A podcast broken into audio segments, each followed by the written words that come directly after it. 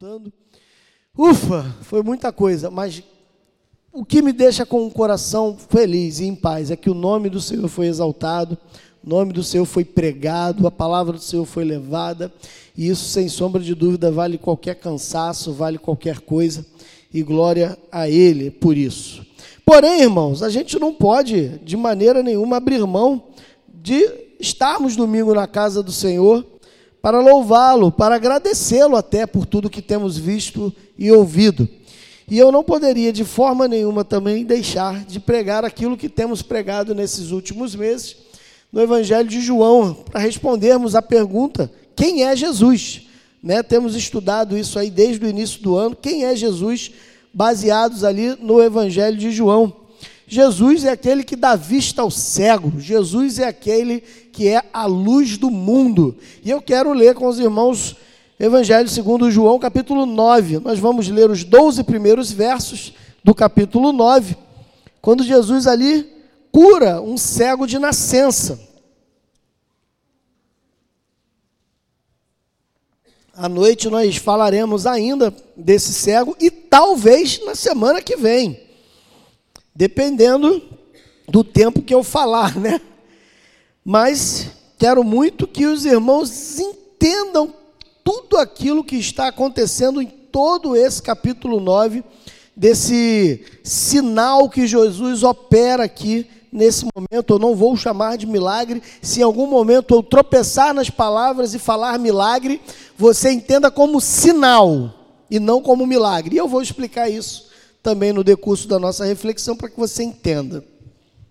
Evangelho de João, capítulo 9, a partir do verso 1 até o 12. Assim narram as santas letras. Caminhando Jesus, viu um homem cego de nascença. E os seus discípulos perguntaram: Mestre, quem pecou? Este ou os seus pais para que nascesse cego? Respondeu Jesus: Nem ele pecou, nem seus pais mas foi para que se manifestassem nele as obras de Deus. É necessário que façamos as obras daquele que me enviou, enquanto é dia. A noite vem, quando ninguém pode trabalhar. Enquanto estou no mundo, sou a luz do mundo. Dito isto, cuspiu na terra. E tendo feito um lodo com a saliva, aplicou-o aos olhos do cego, dizendo-lhe: Vai, lava-te no tanque de Siloé, que quer dizer enviado. Ele foi, lavou-se e voltou vendo.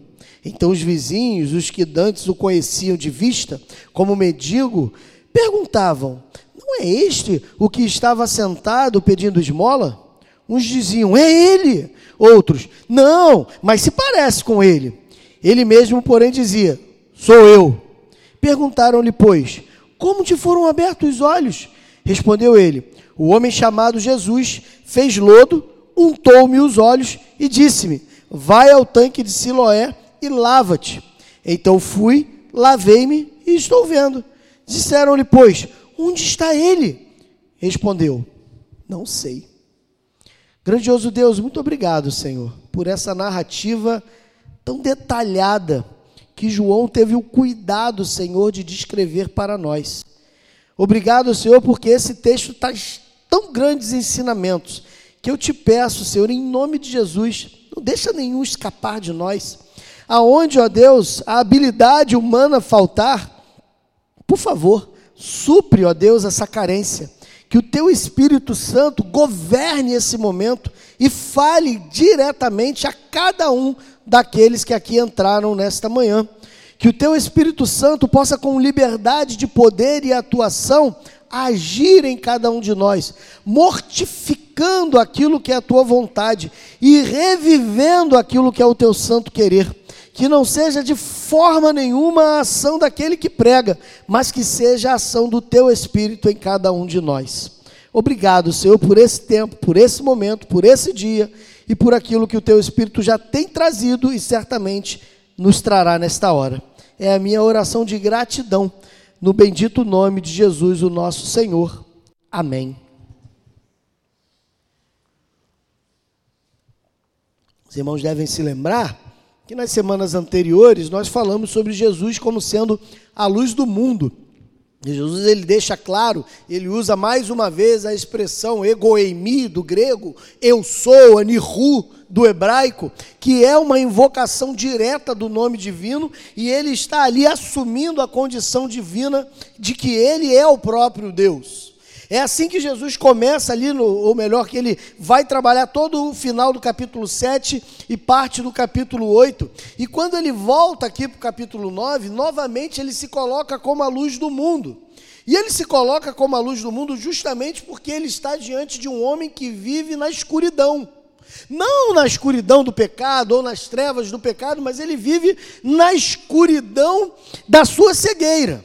Essa é a visão daqueles discípulos. Mas, mais uma vez, Jesus está indo além daquilo que os olhos podem ver. Então, ele não está falando meramente daquela escuridão causada pela sua cegueira de nascença.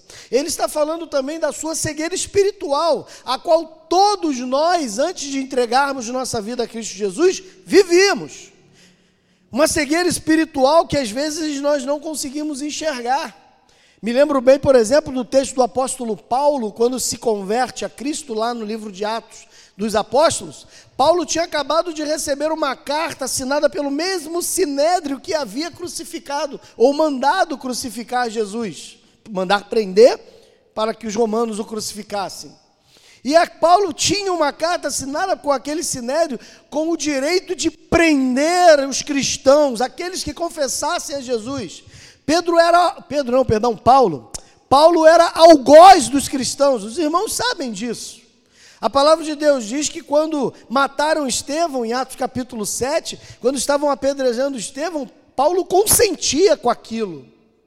E esse mesmo Paulo, quando tem uma visão de Jesus, aonde ele ouve uma voz que lhe dizia: Paulo, Paulo, Saulo, Saulo, por que me persegues?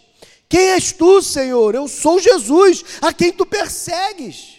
E depois desse momento ali, Paulo cai e fica cego. Fica cego. Inexplicavelmente ele fica cego. Mas depois de três dias, a palavra de Deus diz que caem como que escama dos seus olhos. E ele volta a ver. E a partir daquele momento, nós temos um Paulo converso a Cristo. Um Paulo que entregou a sua vida a Jesus. Quantos de nós vivemos o curso da história da nossa vida com escama nos olhos, querendo acreditar naquilo que nós queremos acreditar?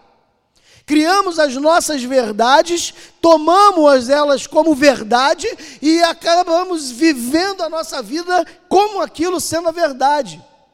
Mas nem sempre é a verdade. Não é porque eu escolhi uma coisa como verdade ou tomei algo como verdade que aquilo de fato seja uma verdade. A verdade, a palavra de Deus é clara em dizer que só existe uma: Jesus Cristo. Não existe uma multiplicidade de verdades, como não existe uma multiplicidade de caminhos. A gente usa expressões, é, é, como é que eu vou dizer, ditados populares, como sendo textos bíblicos. Todos os caminhos levam a Deus. Não, meu irmão, todos os caminhos não levam a Deus. Isso eu já expliquei para os irmãos, que é uma expressão cunhada lá do Império Romano. Quando eles conquistavam os países no entorno do império, eles criavam estradas que saíam daquela cidade conquistada até a capital romana. Então, o que, que apareceu ali? Que todos os caminhos levavam a Roma. Só que Roma era divinizada. Roma era encarada como uma, um, um deus naquele, naquele tempo. E se todos os caminhos levam a Roma, e se Roma é Deus, logo todos os caminhos levam a Deus. Só que não é um texto bíblico. Essa não é a verdade de Deus. A gente às vezes cria essas conjecturas também quando a gente fala sobre vida, né? Ai, mas eu vivo melhor. Agora, depois que eu passei a acreditar nisso, naquilo, naquilo outro, a minha vida deu uma guinada, as coisas melhoraram para mim. A minha vida parece que tomou um rumo, tomou um prumo. Meu irmão, cuidado. Eu falei aqui de caminho que não é esse o caminho. Eu falei de verdade que nem sempre você segue a verdade. Eu falei de vida que talvez você até acredite que está desfrutando, mas não há possibilidade de você viver nem o caminho, nem a verdade, nem a vida, se não for através de Jesus. João 14,6 ele deixa isso claro. disse-lhe Jesus: Eu sou o caminho. Eu não sou um dos caminhos. Eu sou o caminho. Eu sou a verdade. Eu não sou uma das verdades. Eu não tenho parte da verdade. Eu sou a plenitude da verdade. E eu sou a vida. Não existe vida fora de mim. É nele que vivemos, comemos e existimos. E não há possibilidade de ir ao Pai se não for por intermédio de Jesus. A gente pode ser a melhor pessoa do mundo, ter o coração mais nobre, pode fazer caridades, bondades, pode ser uma pessoa excepcional, mas se a sua fé não estiver arraigada exclusivamente, exclusivamente na pessoa de Jesus, infelizmente naquele dia certamente você terá uma grande decepção. Jesus ele começa caminhando entre aqueles homens, vê um cego. Jesus é o primeiro a ver o cego. Caminhando, Jesus viu um homem cego de nascença. Foi Jesus que viu. Foi Jesus que identificou aquele homem. Mas ele nada fala. Os seus discípulos, depois de verem, é que perguntam. Sabe por que, que o texto frisa tanto essa ideia de que foi Jesus que viu aquele homem? Porque a primeira pessoa que vê eu e você é Jesus. Quando você recebeu um panfleto na rua, ou quando você foi é, num pequeno grupo visitando, ou aqui nessa igreja, ou em qualquer outra casa de oração do Senhor, e que a palavra de Deus tocou em você, não foi porque alguém te convidou primeiro, ou porque o pastor falou, ou porque aquele irmão te entregou um panfleto. Não, aquilo foi apenas o veículo que Deus usou para alcançar o teu coração, mas ele já tinha conhecimento de você. Ele já queria você. É por isso que Jesus, caminhando, viu aquele homem antes de qualquer outro. Porque Jesus finta os olhos na gente e não perde mais.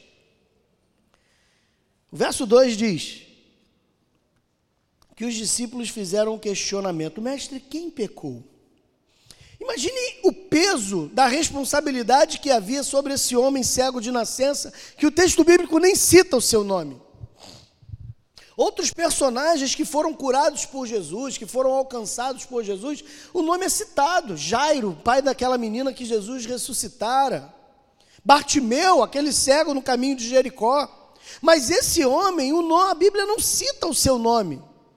A gente não sabe se o nome dele era João, Antônio, Pedro.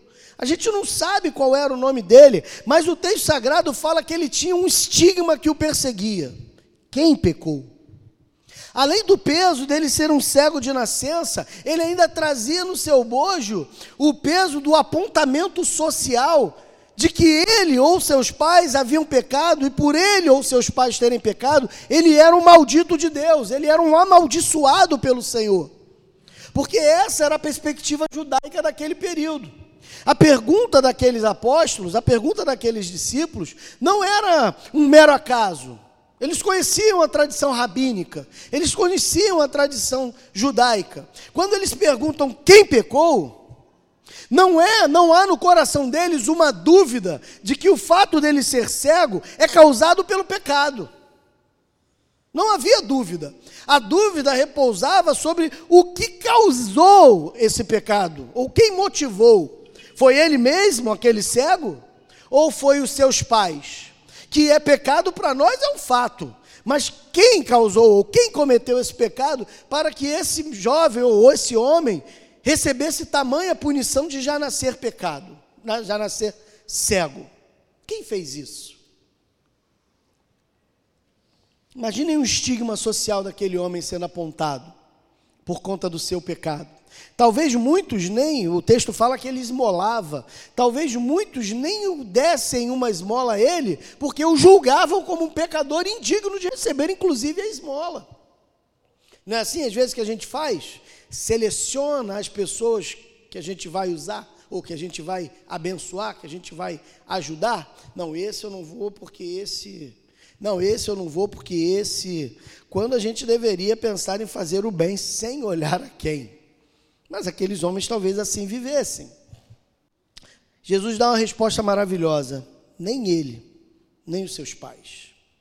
Ele começa, Jesus, agora a quebrar mais um conceito que o judaísmo antigo tinha, mais uma tradição daqueles judeus. Há duas possibilidades colocadas: ou aquele homem pecou, Mas como ele pecou? Ou seus pais pecaram?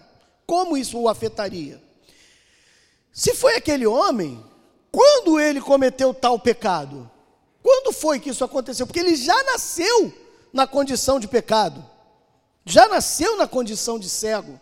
Então, qual foi o pecado que ele possa, ou melhor, para nós é irracional.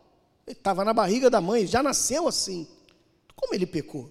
Duas possibilidades nascem aqui. Duas. Uma, que fala ou aponta de que ele cometeu um pecado ultra, intrauterino. Vou explicar. O outro é que ele teria cometido esse pecado numa vida pregressa. Esse talvez fosse um dos dois pensamentos que permeavam. Então, alguns poderiam pensar que ele pecou numa reencarnação passada. Por conta de uma reencarnação passada que ele viveu, ele cometeu algum pecado e a, o karma dele o acompanhou agora até essa próxima vida e por isso ele nasceu cego. E aí a gente tem uma dificuldade muito grande com isso por diversas questões. Diversas que eu não poderia até, seria difícil nomenclaturar todas elas em pouco tempo aqui. Mas a primeira dificuldade que a gente encontra é que toda a Bíblia ela condena veementemente a reencarnação. A Bíblia é contrária à reencarnação. O judaísmo antigo e presente são contrários à reencarnação. Eles creem, é, é, na verdade, no, no Olã, no reino eterno. Eles creem no céu e no inferno. Ou alguns não creem no inferno, mas todos creem no céu, num paraíso. Então não faria coerência a perspectiva reencarnacionista. Dentro da teologia judaica, isso não cabe. Uma perspectiva de reencarnação. A própria palavra de Deus, né, um dos textos mais icônicos de Hebreus 9, 27, diz que ao homem está ordenado morrer apenas uma vez e que depois disso ele segue para o juízo.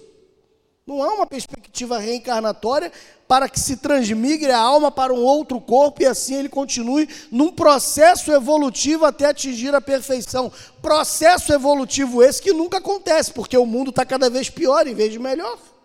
Que evolução é essa do mundo que nunca melhora o mundo e ele só piora? Não há um processo evolutivo.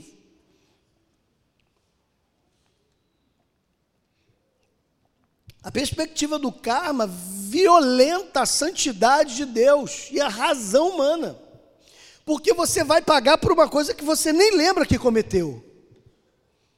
Estou pagando, sabe por que ele nasceu cego? Porque ele está pagando pelo que fez na outra vida. O que você fez na outra vida para você estar tá cego? Eu não faço a menor ideia. Mas você está pagando por isso, mamãe. Eu estou pagando por uma coisa que eu não sei. Fui lá na outra vida, eu tinha que ter pagado lá, então, não era aqui agora. O crime não prescreve, não? Então, essa perspectiva violenta não só a santidade e a dignidade de Deus, mas ela violenta a própria razão humana. A própria razão humana é violentada nessa questão. Então, quando ele faz essa pergunta, a gente descredencia a perspectiva reencarnacionista. Descredencia porque Jesus não cria, porque a Bíblia não cria, porque os apóstolos não criam e porque toda a Escritura a condena. Essa é a primeira parte. A segunda parte, ele vai falar que, não, é, é, que ele pode ter cometido esse pecado dentro do ventre materno. E é o que a tradição judaica dizia. A tradição judaica dizia, não se escandalize, mas era o pensamento daquela época, não é o de hoje, tá, irmãos? Mas o pensamento daquela época, dois mil anos atrás, um pensamento mais retrógrado, o pensamento daquela época era que quando a criança estava dentro da barriga da mãe, ele pode ter se comportado mal. Sabe quando o neném chuta aí? Ele estaria agredindo a mãe, ele estaria sendo rebelde à sua mãe. E por conta dessa rebeldia, ele pecou contra a mãe. Ele fez com que a mãe tivesse muito mais cólicas. Ele tivesse feito com que a mãe sentisse muito mais dores do que, do que o normal. E por conta disso ele pecou. Então ele estava sendo amaldiçoado por Deus, porque ele não honrou a sua mãe no ventre da sua mãe. Irmão, isso é insano. Isso é insano. Eu tenho plena convicção que um judeu do século 21 não pensa mais isso. Mas a gente está falando de dois mil anos atrás. E julgar uma pessoa dois mil anos depois é muito cruel. Mas era o pensamento daquela época. Então o pensamento deles era esse. Era isso que aqueles judeus ou aqueles discípulos estavam perguntando para Jesus. Ele pecou lá na barriga da mãe dele, ele chutou muito, foi isso que aconteceu, e por isso ele nasceu cego? Ou foi os pais deles que pecaram? Será que o pai dele cometeu alguma coisa e por isso Deus o está punindo? Deus está punindo o filho para que os pais sofram? Seria isso? Não, porque o profeta Ezequiel, no capítulo 18, ele vai dizer que o filho não pode levar o pecado do pai, e nem o pai pode levar o pecado do filho. A alma que pecar, essa morrerá. Você sabe o texto. O profeta Ezequiel fecha essa questão. Ele diz da impossibilidade de pecados hereditários. E como tem crente nos dias de hoje colocando culpa do seu pecado, falando que ele tem uma tal de maldição hereditária. Algo que os seus antepassados fizeram e que são passados. Não, Valmir, eu acredito nisso. Você está se escondendo disso. Você está se escondendo. Não é uma maldição hereditária, é um ensino mal feito. Porque em Cristo Jesus todas essas alianças hereditárias elas são quebradas. Eu não estou falando de doença. Doenças hereditárias é uma coisa, maldição divina hereditária é outra completamente diferente. Você pode sim herdar alguma patologia dos seus pais. A medicina já prova isso aí, acredito que há séculos. Não há discussão quanto a isso. Agora, ah, não, é, a, minha, a minha avó, ela se divorciou, a minha mãe se divorciou, eu me divorciei e a minha filha agora vai se divorciar. Isso é uma maldição hereditária? Não, é vocês que não têm sabedoria para lidar com o seu casamento. Não tem maldição nenhuma aí. Falta sabedoria para lidar com o seu casamento. Pô, Valmir, mas faltava lá na minha avó, na minha. É, faltava em todas vocês. Faltava nos cônjuges. Escolheu mal. Uma vez eu encontrei uma menina que foi criada comigo lá na região de Madureira. E eu estava voltando de um futebol, já era casado, tinha pouco de casado, morava lá no Engenho Novo ainda, nem as meninas eram nascidas. E aí eu deixei um amigo, o Reinaldo, que estava até aí com a gente ontem, deixei o Reinaldo em casa, desci a rua, encontrei com ela, era quase, era umas meia-noite pouca. E ela, oi, Vami, tudo bem e tal? E aí, como é que você está? E ela arrumada para sair e tal. Eu falei, como é que você está e tal? Ah, tô, vou, vou sair, vou para, vou nem dizer para onde, para não pegar mal aqui. Né? E aí ela estava indo sair, e aí ela começou a desabafar. Ela, poxa, eu queria tanto ter uma, é, é, é, arrumar uma pessoa legal, poxa, você pô, tá casado, uma menina bonita, gente boa, a moral que ela te deu. Né? Uma pessoa gente boa, né? Tal, pessoa agradável, né? Pô, casamento legal, menina da igreja, pô, Reinaldo, Robson também, todo mundo, né? Seguindo um caminho legal, poxa, pô, eu, eu só arrumo gente que não presta, sabe, já arrumei namorado que me bate, já arrumei namorado que me traz, já arrumei namorado que faz e acontece comigo. Pô, minha mãe sofreu com isso também, e pai, e começou a culpar a sua hereditariedade. Aí eu virei para ela e falei: Você está indo para onde agora? Toda arrumada, meia-noite e pouco, a menina de, na época, sei lá, 25, 26 anos, sozinha. Não, estou indo para o baile ali no lugar tal. Eu falei, tu acha que lá no baile, no lugar tal, meia-noite e pouca, tu vai achar um homem que quer te dar um valor, que quer constituir família e que quer fazer as coisas direito com você? Ah, é, é. Eu falei, é, não tem maldição, tem dedo podre aí. Olha onde que você está procurando família. Sabe onde eu achei minha esposa? Na igreja. Líder de, de, de jovens me convidando para pregar num congresso de jovens. Foi ali que eu conheci minha esposa. Sabe onde que o Robson conheceu a esposa dele? Foi no ambiente de trabalho, trabalhando ali, começaram a se conhecer. Agora, tu quer ir para um, um, lugar esquisito, que era um lugar barra pesada, que tu vai ver um montão de coisa, barra pesada, com gente barra pesada, e tu quer achar um varão valoroso. Por favor. Então a gente quer botar culpa em alguém para a gente não ter que assumir que a culpa é nossa. Quem pecou foi o pai dele? Claro que não foi o pai dele que pecou. O pai dele paga pelo pecado que ele cometeu. Ele não pode pagar pelos pecados que o pai cometeu. Bom, Valmir, peraí, mas então tem um problema aí. Se ele não pecou e nem os pais deles pecaram, quem então pecou? O que, que aconteceu para que esse homem nascesse cego? E aí Jesus ele fala uma coisa interessante. Nem ele, nem seus pais. Mas foi para que se manifestasse nele as obras de Deus. Vê essa expressão que está ali, ó, para que, tá vendo? Para que se manifestasse. Essa expressão para que no grego é rina. Essa expressão grega rina, ela é repetida mais lá na frente, depois eu vou mostrar para vocês. ela, ela é repetida mais uma vez porque ela quer dizer o seguinte: é, literalmente, ela quer dizer o seguinte: não para quê, mas ela dá uma. Deixa eu ver, eu até anotei aqui, porque eu ia esquecer isso. Ela quer dizer literalmente com que finalidade. Com que finalidade? Ou seja, qual foi a finalidade dele nascer cego? Qual foi a razão dele nascer cego? Para que nele se manifestem as obras de Deus. E aí a gente precisa entender uma outra coisa e a gente não vai conseguir terminar, não. Eu vou terminar esse à noite. Ah, Valmir, mas eu não volto à noite, que pena.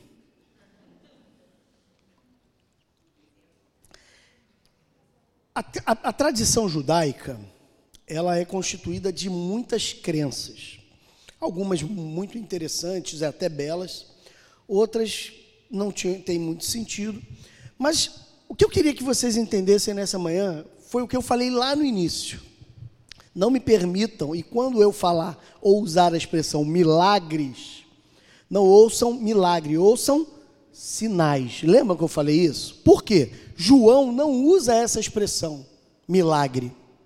Ele não usa em nenhum lugar do texto joanino é visto a expressão milagre. Não, vamos na minha Bíblia está milagre. Não.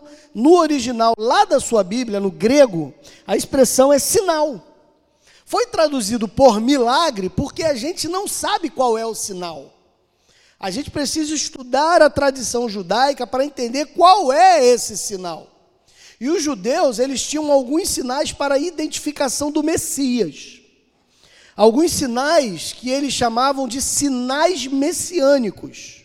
O que, que, seriam os sinais messiânicos? Seriam sinais que somente o Messias, somente o enviado de Deus poderia realizar. Se não fosse o enviado de Deus, se não fosse o Messias, ele não poderia, não seria capaz, ninguém pode realizar aquilo que não o Messias.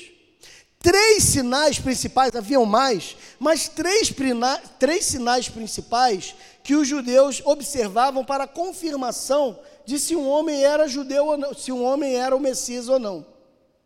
O primeiro deles é a cura de um cego de nascença.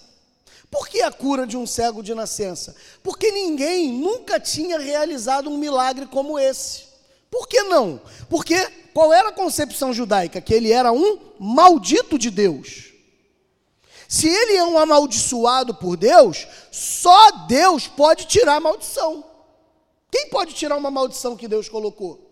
Só aquele que Deus permitir. Quem é esse? O Messias, o enviado, o ungido.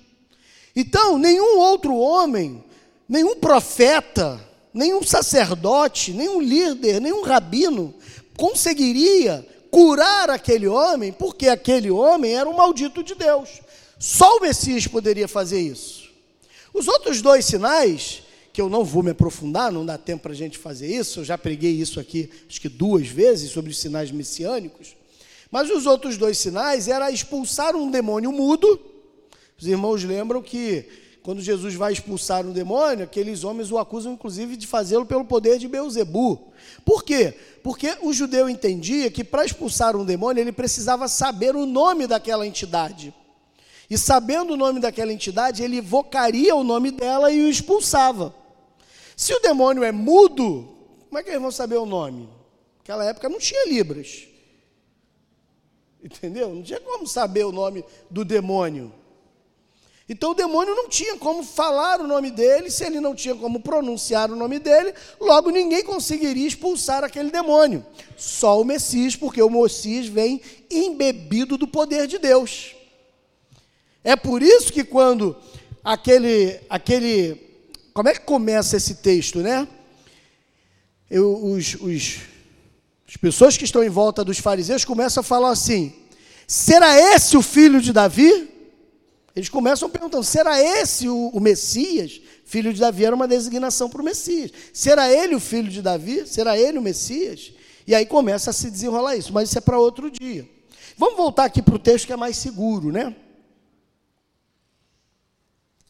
Então, um sinal messiânico estava diante daqueles homens. E ele vai ali e opera esse sinal. Quando ele opera, ele está reivindicando ser o Messias. É por isso que Jesus o cura e fala para ele assim: vai aonde? Ao tanque de Siloé, Sheloá. É o texto hebraico aqui. Vai ao tanque do enviado. É o tanque do Messias. Vai ao tanque do Messias e lava os teus olhos lá. Por que lavar os olhos no tanque do Messias? Vocês se lembram que alguns, algumas semanas atrás, quando nós falamos como Jesus sendo a luz do mundo, vocês lembram com o que estava acontecendo naquele exato lugar? Estava acontecendo uma festa, lembra? Qual era a festa? Vocês lembram? Ninguém, alguém falou aí. Alguém ficou com medo porque eu falei que falou. Tabernáculos. Era a festa dos tabernáculos, a festa de Scott. A festa dos tabernáculos tinha um cerimonial que eu falei para vocês também, aonde os sacerdotes traziam nos seus braços jarros de cheio de água. Lembram que eu falei isso? Eles traziam jarros com água e derramavam essa água onde? Próximo ao tanque de, de, de, de Siloé. Eles enchiam as, os cântaros de água no tanque de Siloé e levavam para lavar aquela região, faziam uma parte do ritual. Era uma parte do ritual do, do, da festa de Sucote. Então, quando ele vai lá, pega aquela água e derrama daquela água naquele lugar, joga aquela água naquele lugar, ficava assim de quê? De sacerdote. Jesus fala para ele: vai lavar no tanque de Siloé, porque eu sei que lá está cheio de sacerdote. Quando você lavar seus olhos e você começar a enxergar, esses homens, esses sacerdotes vão ver que um sinal messiânico foi realizado. E quando um sinal messiânico é realizado, eles são obrigados, pela força da lei judaica, a investigarem se o Messias chegou. É isso que é está acontecendo aqui. É por isso que ele está dizendo aqui, para que nele se manifestem as obras de Deus. Que obras? O Messias chegando. Não é um mero milagre que está acontecendo ali, não que o milagre seja mero, não quero diminuir a qualidade e o poder do milagre, mas é algo muito maior do que um milagre.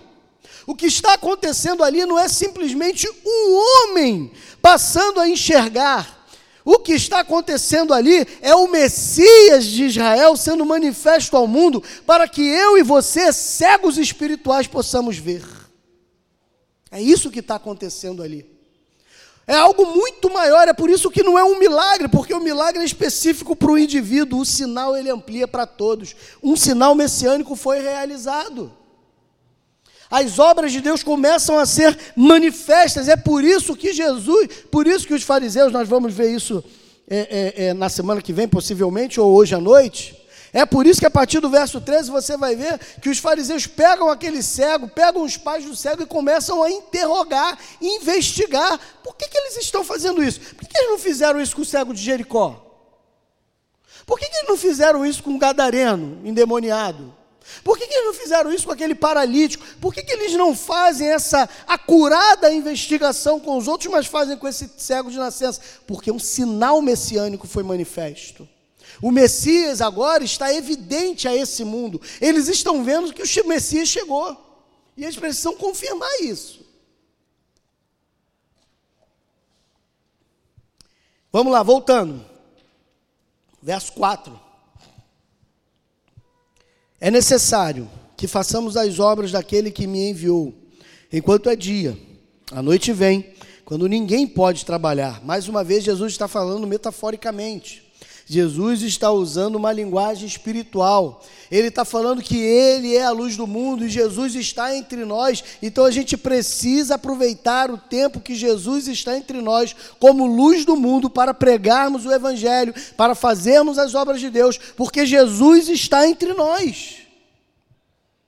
Naquele grande dia, meu irmão, uma das coisas, eu não sei você, mas se você parar para pensar naquele grande dia, eu tenho repetido isso aqui na igreja algumas vezes. Porque isso é uma palavra que me impacta de maneira muito profunda. A palavra de Deus diz que naquele dia os ímpios vão procurar a morte, mas a morte não vão encontrar. A Bíblia diz que eles vão buscar um arrependimento, mas eles não se arrependerão. A Bíblia diz que eles estarão tão desesperados que eles gritarão aos montes: cai sobre nós, esconda-nos, cai sobre nós para nos esconder, e isso não vai acontecer, a morte vai fugir, o desespero daqueles que estiverem sem Jesus, que ou tiverem com um Jesus que eles acreditam ser um verdadeiro Jesus, mas não é o Jesus expresso nas Escrituras, não é o Jesus conforme a palavra de Deus ensina, naquele dia muitos vão entrar em pânico e em desespero pânico generalizado. É por isso que todo o Velho Testamento, quando fala do dia do Senhor, ele fala que é um dia de angústia, ele fala que é um dia de desespero, ele fala que é um dia de tormento. Para mim, para mim é maranata, vem Jesus. Para mim é dia de alegria, de contentamento, de felicidade. Como eu almejo esse dia, porque eu sei em quem eu tenho crido, e eu sei que Ele é fiel para guardar o meu tesouro até aquele grande dia. Mas e aqueles que estão longe de Jesus? E aqueles que vivem ou seguem a Jesus segundo os ditames daquilo que eles acreditam ser a verdade, ou segundo os ditames que a religião A, B ou C acredita ser a verdade?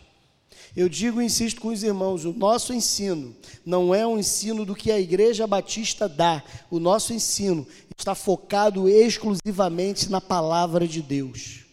Eu só creio no Jesus revelado nas Escrituras. Qualquer coisa além disso, eu sigo a orientação do apóstolo Paulo em Gálatas capítulo 1, verso 8, que mesmo que venha um anjo vindo do céu e me pregue um evangelho que seja diferente daquele que Jesus pregou, daquele que os apóstolos pregaram, que seja maldito.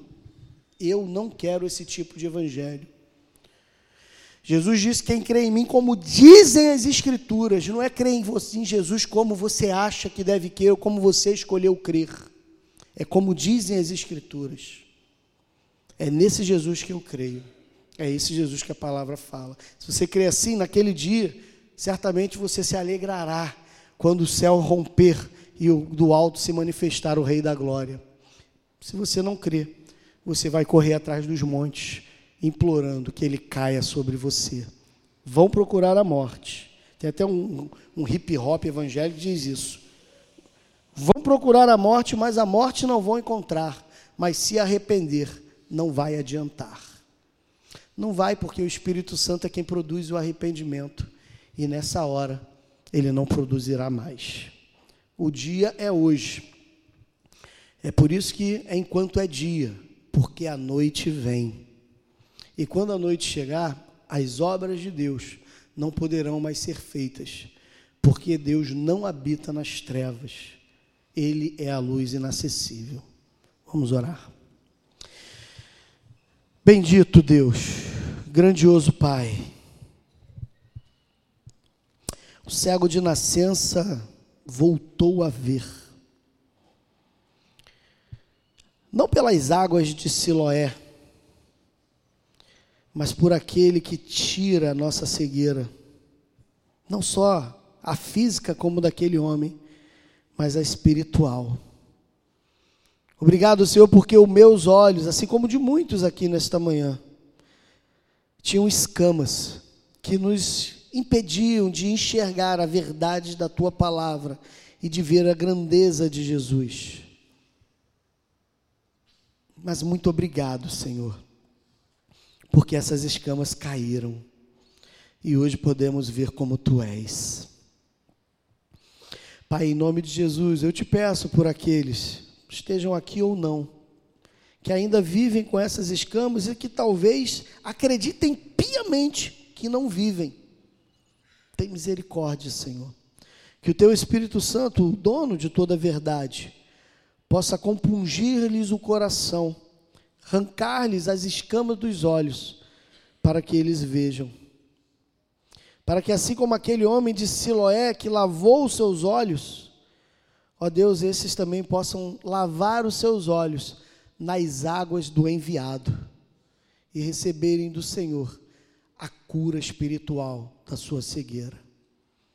E que para louvor da tua majestade, eles possam fazer isso o quanto antes enquanto é dia, porque breve virá as trevas da noite, aonde ninguém mais encontrará as águas de Siloé. Tem misericórdia de nós, pecadores, Senhor, e ajuda-nos. Recebe, ó Deus, neste domingo, primeiro dia da semana, a adoração do teu povo, da tua igreja. Essa é a minha oração, no precioso nome de Jesus. Amém. Deus a todos abençoe, um bom domingo, uma boa refeição.